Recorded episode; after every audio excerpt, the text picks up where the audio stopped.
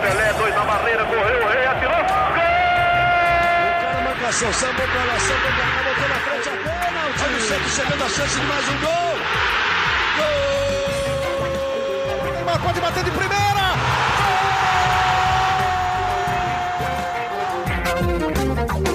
Um orgulho que nem todos podem ter, este é o GE Santos. Mais uma vez o Santos perdeu para o Palmeiras. Mas eu vou fazer hoje aqui o, o, apresentador otimista. Achei que o Santos jogou bem, o Santos dominou o jogo contra o Palmeiras no começo. No, no, na verdade, no primeiro tempo inteiro e no começo do segundo tempo. E a gente sai com aquele gostinho de jogamos como nunca e perdemos como sempre. Terrível. Estou aqui com o Bruno Gutierrez, que esteve na Vila Belmiro. Estou também com Isabel Nascimento, a voz da torcida, que deve estar de cabeça bem cheia com esse negócio de, de Santos perder mais uma vez para o Palmeiras. 1 a 0 o Santos agora deixa de ficar na ponta do, do, do campeonato, cai momentaneamente para nona posição, pode cair para décimo ainda. Isabel Nascimento, como foi acompanhar mais uma vez o Santos sendo derrotado pelo Palmeiras, mas dessa vez jogando bem, você não achou, não? Bom dia, boa tarde, boa noite a todos, Amaral, Bruno, a todos os torcedores e torcedoras que estão com a gente. Olha, Amaral, parece que aquele jogamos como nunca, perdemos como sempre, sabe? Porque o jogo de hoje, de fato, foi o jogo que o Santos, muito longe, né? De, as pessoas falavam, ah, você fala isso, mas quero ver quando o Santos merecer e perder, se você vai falar, né? Quando eu comentei quando as pessoas é, falaram que eu não deveria falar que o Santos não mereceu a passagem da, da de fase na Sul-Americana. E de fato, eu acho que assim, hoje foi um, foi um Santos que me deu muita pena de não ter ganho, porque mereceu, jogou contra um Palmeiras com alguns desfalques, sim, mas várias outras vezes o Santos já jogou contra o Palmeiras que não estava completo e não jogou bem. O Santos dominou a partida, o Santos foi melhor que o Palmeiras. Se tivesse um, um, um, uma, um, ganhador nessa partida, deveria ser o Santos. O Santos ele acabou sendo muito prejudicado por, por erros individuais e erros individuais de pessoas que deu muita dó, né? Porque o, o Lucas Pires estava fazendo uma ótima partida e o Rodrigo Fernandes também quando você pensa no pênalti e no, no gol contra. E eu acho que, assim, existe também uma questão do Bustos, para mim, ainda bem que eu posso falar, porque eu sou a voz da torcida, não tenho nenhum tipo de razão de racionalidade aqui, é, o Bustos, ele realmente foi parte, grandíssima parte dessa derrota do Santos. Você não me tira o Marcos Leonardo e você não me tira o Léo Batistão, ok. O Batistão a gente estava tirando mais ou menos nesse minuto, mas precisava até quando você olha para uma semana que você vai poder ficar sem jogar, sabe? O Michael também jogou o tempo todo. O Michael fez, putz, nossa, o Michael fez uma puta partida. Michael e Bauer não jogaram demais. O Gaspiro jogou muito bem, o meio jogou muito bem, sabe? O time jogou muito bem ontem, hoje, né? O time, a gente sempre acaba fazendo é, podcast um dia depois, mas o time hoje jogou muito bem, sabe? Se portou muito bem, teve troca de passes, teve jogadas interessantes. A hora que você põe um golo, você destrói esse time. Primeiro, e devemos falar, né? Johan Julio fez uma partida decente, fez uma partida intensa, fez uma partida de entrega, aí ele tira. Aí ele tira! Quando o Johan Julio faz, tá fazendo uma boa partida, ele tira o Johan Julio. Olha e que parece que, que o Julio fez a partida boa, não, tá, Isabel? Só vou. Poxa, ele fez uma. Não, não, sem problema. É que eu, eu acho que eu tô numa régua. Demais. Você deve estar pegando pedra demais, porque assim, para mim, ele continua sendo assim o ponto baixo do Santos. A defesa ótima, o meio de campo, aqueles três volantes perfeito. Mas foi melhor. Foi o Julio. Mas para mim, eu acho que o Julio fez uma das melhores partidas dele. Eu acho que eu tô colocando ele na régua Julio e a gente coloca Goulart na régua Goulart. O Goulart entrou bem na régua Goulart. E eu acho que o Julio entrou, entrou razoável. Eu de verdade, eu achei que ele entrou intenso, sim. Só que daí você coloca o Angulo de novo, de novo, ele perde um gol na cara. De novo, ele isola. Ele fez a mesma coisa que o, que o Dudu fez no primeiro tempo? Sim, fez, mas o Dudu, que tem todos os méritos, e o outro é o Angulo, que não tem como. O Rua também entrando, assim, eu não, não entendi mesmo, não entendi o que o Bustos quis, não gostei das substituições. Ele faz sempre as mesmas substituições desesperadas. Quando você vê, você trocou cinco pessoas do nada. Então, esse é muito de praxe, né, Amaral? Parece que assim, é um protocolo, parece que é um protocolo e não vamos ver se esse time, porque vamos ver se esse time é como que tá jogando e tal, porque a cara do Marcos Leonardo quando sai é a mesma cara que a minha. Então, acho que assim, dá raiva, assim, porque tava na mão para acabar com esse tabu ridículo que o Santos criou. E infelizmente é aquela, aquela coisa, né? Cada jogo que passa vai piorando o tabu, vai, vai piorando a pressão. É, Bruno Gutierrez esteve na Vila Belmiro hoje acompanhando o jogo, até assim, quando, a, quando tivemos aqui a nossa desavença, eu e Isabel Nascimento, a respeito de Johan Julio, eu fui ver aqui a atuação, as notas do, dos jogadores do Santos feitas, feitas hoje no GE pelo Bruno Gutierrez, e o Bruno Gutierrez deu nota 6,5 para o Johan Julio, o que mostra que eu é que devo estar é, pegando no pé demais dos equatorianos, dos, dos amigos do Bustos no, no time.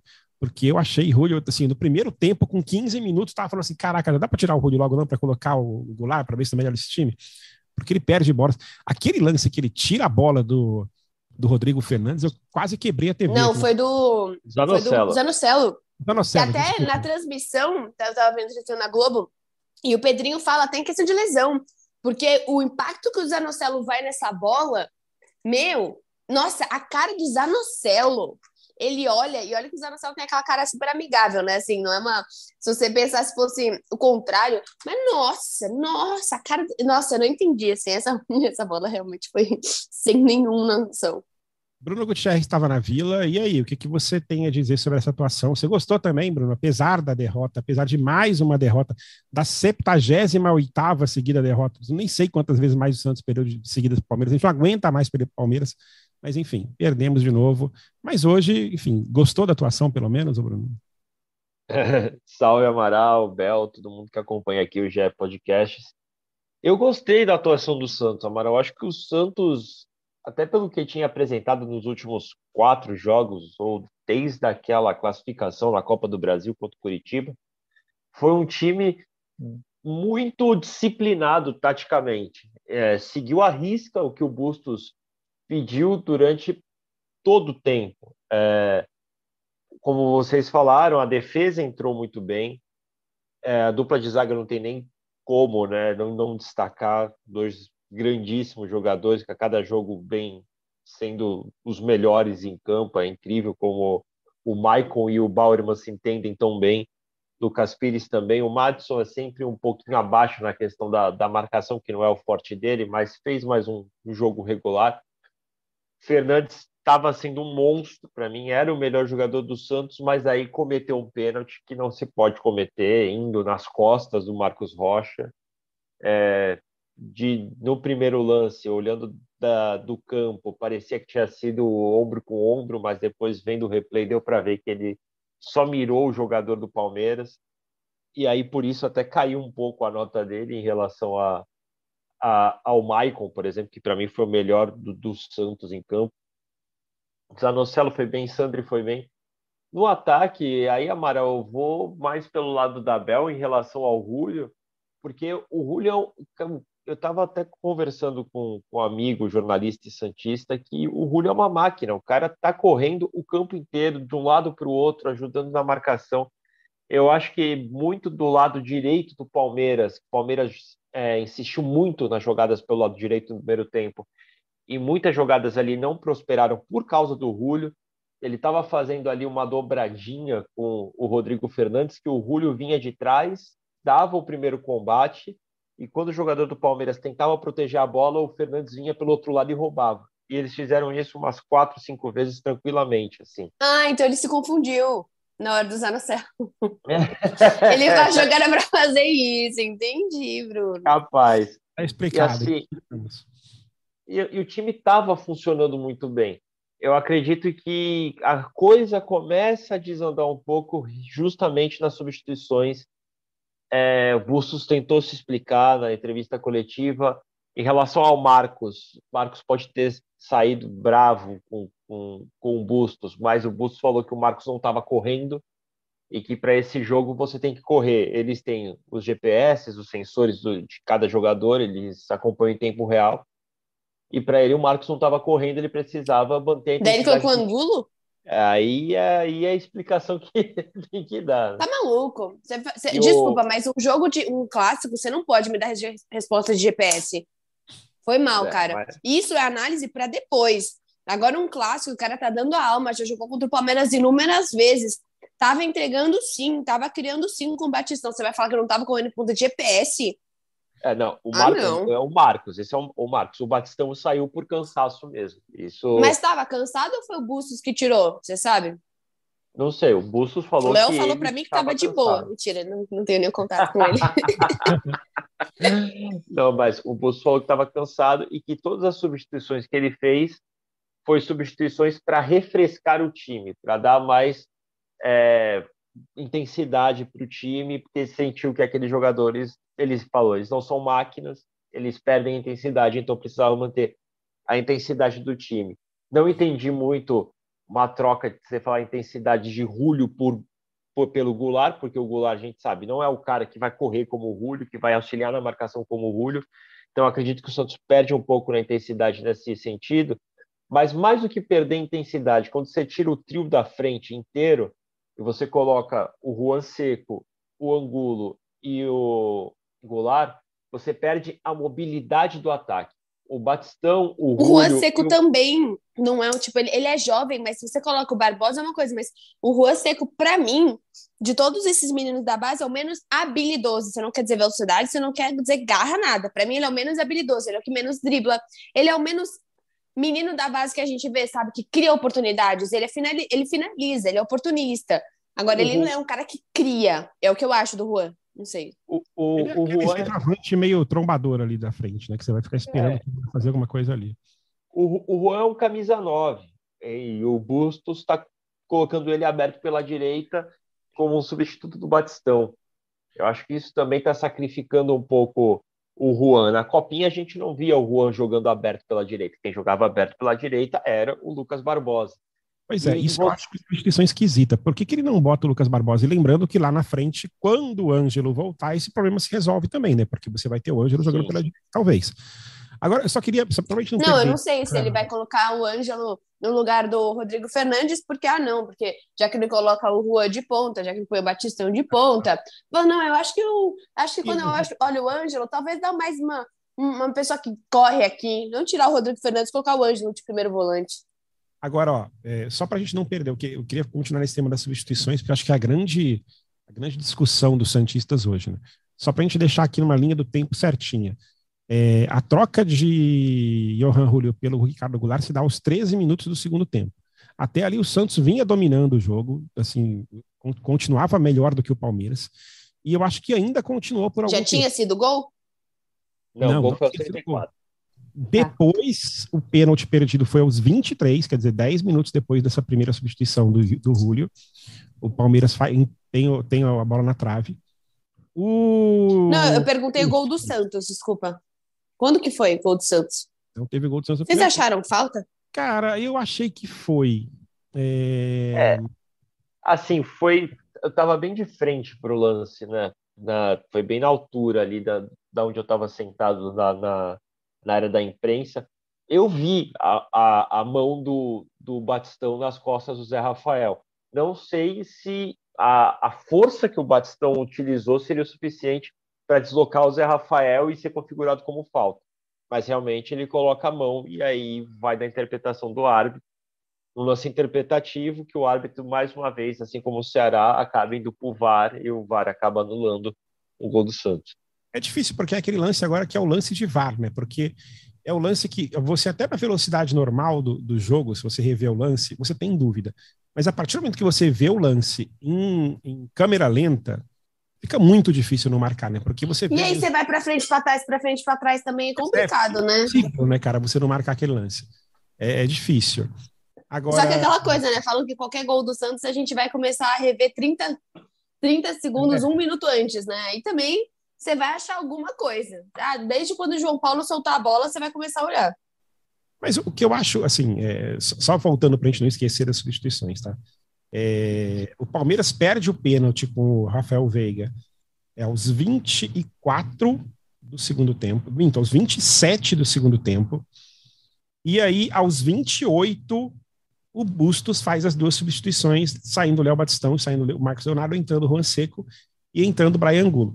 Dali para frente, o Santos morreu. Assim, o Santos não fez praticamente nada. É, o Palmeiras dominou o jogo e seis minutos depois fez o gol com o Gustavo Gomes, enfim. E o Santos, assim, perdeu completamente mobilidade no ataque, perdeu o meio de campo, perdeu tudo, né? O Santos passou a ser um time totalmente dominado pelo Palmeiras, coisa que não tinha sido até então. Então, acho que uma, uma boa parte dessa culpa está no Bustos. E eu fiquei muito, muito, muito revoltado, principalmente com a substituição do, do Marcos Leonardo, porque, beleza, o que a Bel falou, o Léo Batistão, todo jogo está saindo mais ou menos naquela altura do jogo. Mas o, Mar o Marcos Leonardo, se eu não estou enganado, ele se apresenta à seleção brasileira agora no meio de semana, então a gente vai ficar alguns jogos sem ele. A seleção brasileira sub-20, alguma coisa, sub-20. Sub-20, isso. Então, assim, de qualquer jeito a gente não teria Marcos Leonardo. Então, deixa o cara em campo até os 50 do segundo tempo, ele se esfolando ali, dane-se, cara. Se alguém vai se ferrar com isso, vai ser a seleção brasileira e não o Santos. É... Fiquei muito, muito. E o Marcos Leonardo vinha fazendo uma boa partida, né? uma partida bem interessante que ele vinha fazendo, fez o gol, que não, foi, não valeu e tal. Mas é, acho que seria um outro jogo com ele em campo. E, e nós não temos um substituto à altura para ele, né? Por enquanto não temos, e Juan Seco até fez uns golzinhos aí nos últimos jogos, mas não é o cara que a gente confia para essa posição. É, então, acho que. Possivelmente o Angulo, né? Vai ser. É, vai ser o Angulo, não vai ter jeito. É...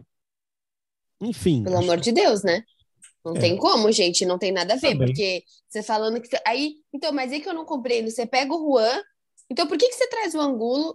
Cara, até agora, você trazer o Angulo, eu falei desde o começo. Para mim, era a, a, a, compra, né? Na verdade, foi o empréstimo que o Santos menos precisava naquele momento de um centroavante, sendo que você já tinha três. Quando você usa o Juan, a torcida daqui a pouco pode começar a pegar no pé do Juan, porque entrou sei lá quantas vezes, não fez isso, não fez aquilo, sendo que a torcida vai esquecer que o cara tá entrando de ponta, e é isso, ele não é um cara que dribla, ele não é um cara que corre tanto. Eu acho, eu acho extremamente complicado, eu tô totalmente com o Amaral. Eu acho que mesmo que não fosse pra seleção, cara, mesmo que não fosse, tem uma semana. A gente tá falando que o um Santos vai pegar um Atlético Paranense só daqui a uma semana. Não dava? É verdade. Concordo totalmente com você, Bel. É, e aí, mais um motivo para não entender. Eu, eu, não, eu vou ser bem sincero, o, o Bruno, eu não vi a coletiva do, do Bustos. O que, que ele falou sobre isso? Ele falou que estavam cansados, só isso, né? Foi só basicamente. Foi, foi isso mesmo, Amaral. As substituições foram pelo, pela questão do, do cansaço e da intensidade, de, de precisar de jogadores que estavam correndo. Na visão dele, é, mesmo com as substituições, ele acredita que o time não perdeu intensidade. Ele citou que o Santos criou, citou as chances do Angulo, citou duas ou três chances do Ricardo, do Ricardo Oliveira, ó, do Ricardo Goulart. É, Ricardo Oliveira matava, hein?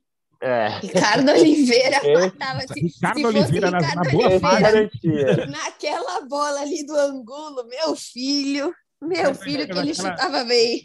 Sempre que eu lembro do Ricardo Oliveira, eu lembro daquele campeonato que ele ganhou o jogo sozinho, que foi Santos e Aldax, na né, Vila Belmiro, que o Aldax matou o Santos com o Fernando Diniz.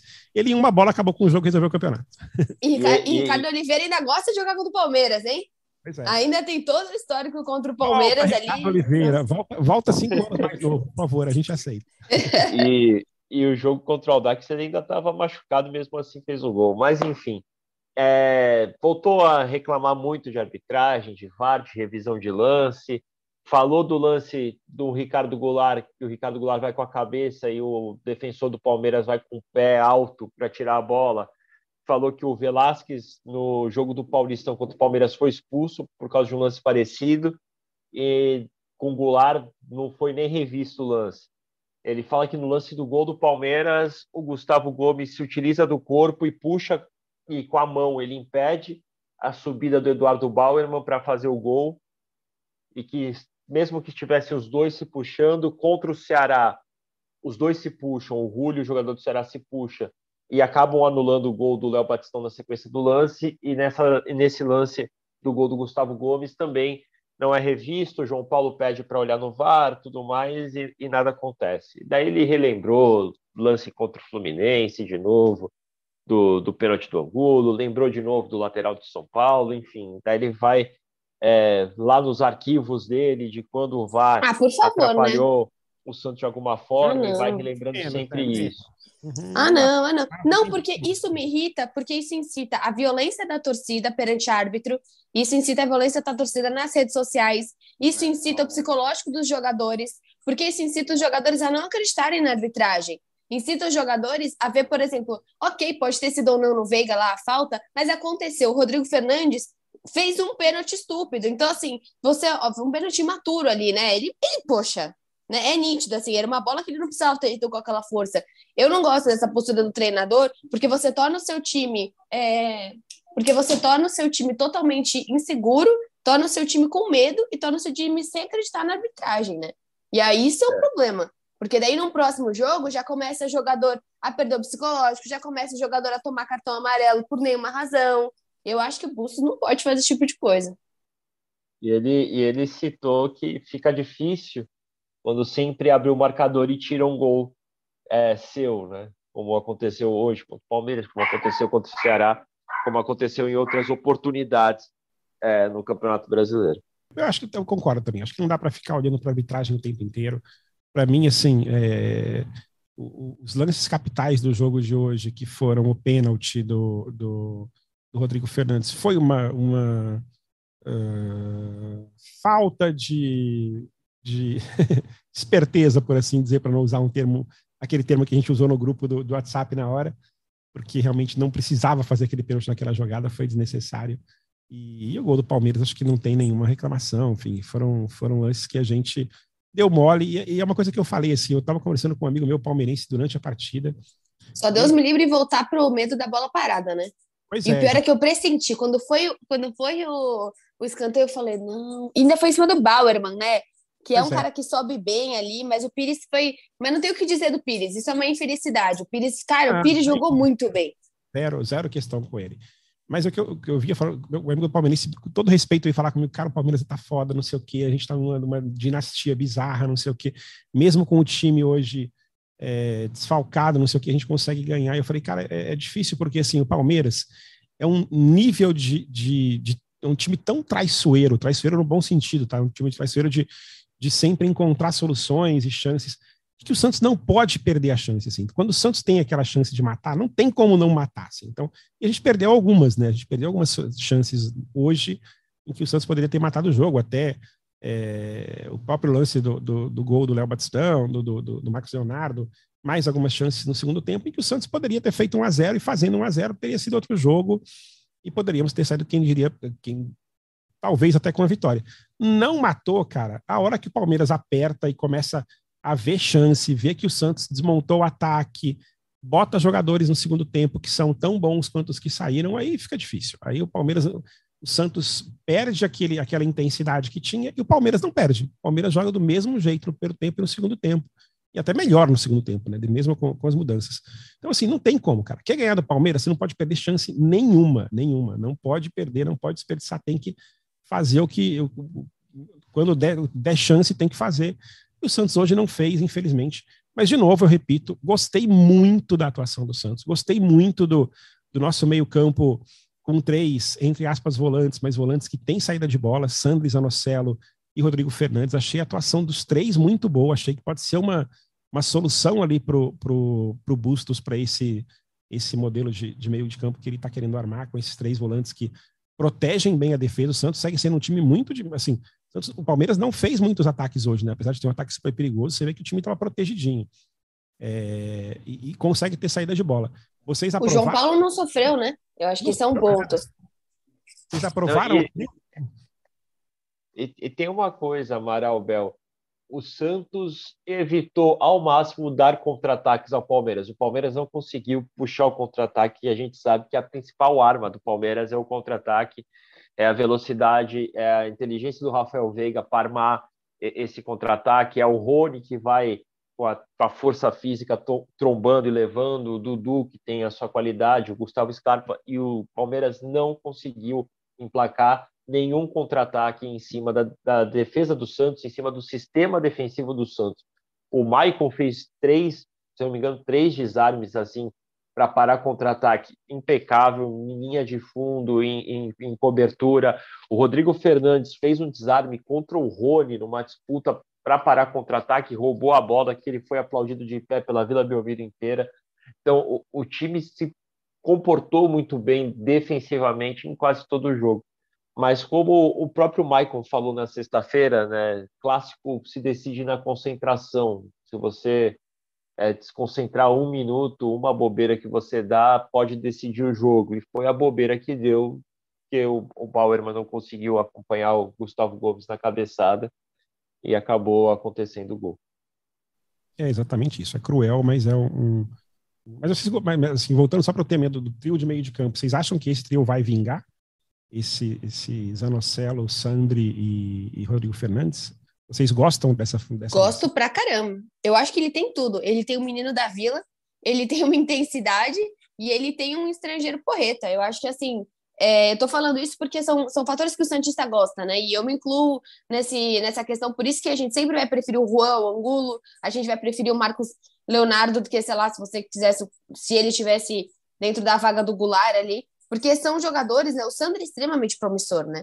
Se o Bauerman não tivesse bem, você fala para mim, você prefere que entre o Velasquez ou o Kaique? A gente vai falar Kaique. Então, eu acho que assim, é, acho promissor, eu acho que o Sandro é um baita de um volante. O Zanocelo é uma das melhores é, evoluções que a gente tem no Santos, um jogador completo. E o Rodrigo Fernandes precisa trabalhar nessa parte de, às vezes, acho que o Rodrigo Fernandes ele é o contrário, né, do que a gente vê dos outros estrangeiros. Ele quer demais. Ele quer muito. E ele é o tipo de jogador clássico que eu tenho receio do Bustos colocar o psicológico dele na lua. Dele ficar bravo, dele tomar cartão, que até, se eu não me engano, ele não tá na próxima partida porque tomou o cartão. Então, eu gosto muito desse meio de campo, Amaral. Eu acho que é um meio de campo leve, é um meio de campo com bastante garra, é um meio de campo com identificação com o time, que é o que a gente sente muita falta do, do ataque. A gente está com uma zaga interessante, um meio de campo muito bom, o lateral esquerdo muito bom, e até começaram as sondagens que talvez o Benfica estava olhando pro, pro Lucas e tomara mesmo, que o Benfica, a Europa inteira, brigue por ele, que o Santos seja inteligente com esse dinheiro e que ele, de fato, siga aí uma carreira, porque, cara, ele é, ele é muito bom, assim, o Lucas Pires é diferenciado. É verdade, mas eu, eu, eu torço para que ele não saia tão, tão cedo. E você, Bruno? É, Amaral, pelo, pelo que a gente conversou, acho que o Lucas Pires não vai sair tão cedo, não pelo que a gente sabe da diretoria do Santos.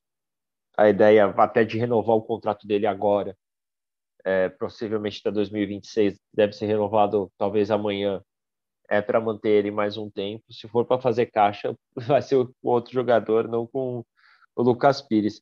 Mas sobre esse meio de campo, eu acho que funcionou bem. É, é uma opção boa que o Bustos encontrou para o meio de campo, porque a gente tinha duas peças que já se viam ali dentro daquele time ideal, né, o Fernandes e o Zanocelo, mas realmente esse terceiro homem do meio-campo ficou ali alternando, né? Podia ser o Goulart, podia ser o, o, o Batistão, que daí tinha o Ângelo que jogava aberto pela ponta, o Batistão podia fazer essa, essa função. É, foram testando outros jogadores, o, o Julio chegou a jogar nessa função também, o Angulo chegou a jogar nessa função. Então é bom que a gente vê que o Sandri entrou e o Sandri foi muito bem. O Sandri ele, ele deu uma saída pelo lado direito que o Santos não estava tendo, por exemplo. É, na hora que o Santos saía com a bola, o Fernandes ficava mais centralizado, às vezes até junto dos zagueiros, para poder é, ter essa saída de bola. O Zanocelo ficava numa linha mais à frente, no centro, mas também caindo pela esquerda, e o Sandri abria pela direita o que possibilitava o Matson avançar mais e o Matson ficar mais próximo ali de uma linha intermediária para frente, mais próximo da área. Então acho que funcionou direito. E são jogadores os três têm qualidade no passe, os três sabem jogar. Tem, acho que tem futuro assim. Acho que o, talvez o Bustos tenha encontrado um caminho para esse meio de campo do Santos ter um maior poder de criação. Verdade. Enfim, é, fechando esse domingo, tentando fechar esse domingo com um pouco de otimismo, né? Porque acho que, que todo mundo ficou frustrado com a derrota, mas vendo caminhos interessantes para o Santos nesse Brasileirão, apesar da gente ter caído para a nona posição e ter definitivamente saído ali do topo da, da, da, tabela. É, o próximo jogo do Santos será no próximo sábado contra o Atlético Paranaense. Como tem muito tempo até lá, eu não vou nem sugerir que a gente faça palpite, deixa para lá, vamos deixar assim mesmo. Vamos só digerir a nossa, a nossa derrotinha de hoje e, enfim, Bruno, suas últimas palavras. Olha, Amaral, Bel, eu acho que o torcedor do Santos, apesar da derrota, da cabeça inchada, do nono jogo sem vencer o Palmeiras, é, tem alguns motivos para ter realmente esperança é, nesse time, no trabalho do Bustos, que é, tem dado é, um norte, acho que, para essa equipe. É, hoje, por exemplo, a gente estava comentando até agora, o, o Sandri foi um, um, uma boa pedida para esse nome no meio de campo. É, na, futuramente o Ângelo vai retornar, então vai ter mais opção ainda para esse elenco. É, campeonatos não se ganham com 11, né? Todos no Santos falam muito isso, que se ganha com grupo, que é preciso ter elenco. Então o Santos está encontrando caminhos, está recuperando jogadores e está tendo um padrão de jogo. Acredito que é preciso ter paciência, né? Não dá também para sair queimando o técnico porque ele mexeu mal e o time perdeu um clássico. Mas acredito que o Santos ainda vai ter boas coisas até o final da temporada. Acho que está no caminho certo aí para essa para se reerguer, né? Depois de um 2021 tão tenebroso, acho que 2022 já vai ser um pouquinho melhor, já avisando aí um 2023 mais consolidado, né? Desse time do Santos. Isabel Nascimento, suas últimas palavras. Boa, Amaral. E Bruno, como a gente tinha combinado, né? Eu acho que hoje foi um dia bem complicadinho para mim para minha família, então se alguém da minha família estiver escutando aí, que o podcast tem a homenagem aí ao Oswaldo Santos Júnior, que não era cientista, era um palmeirense, mas que sempre me apoiou muito, muito, muito, muito, em todo vídeo, toda postagem, em cada momento do meu sonho. Eu era filhotinha dele, mesmo ele não sendo filha dele, então eu sei que ele torce por mim e que é sobre isso. então, muito obrigada pela oportunidade de desejar esse, esse podcast pro meu tio Ju. E a gente se vê no próximo no próximo no próximo programa. É isso aí. Força para você, Isabel, e para sua família.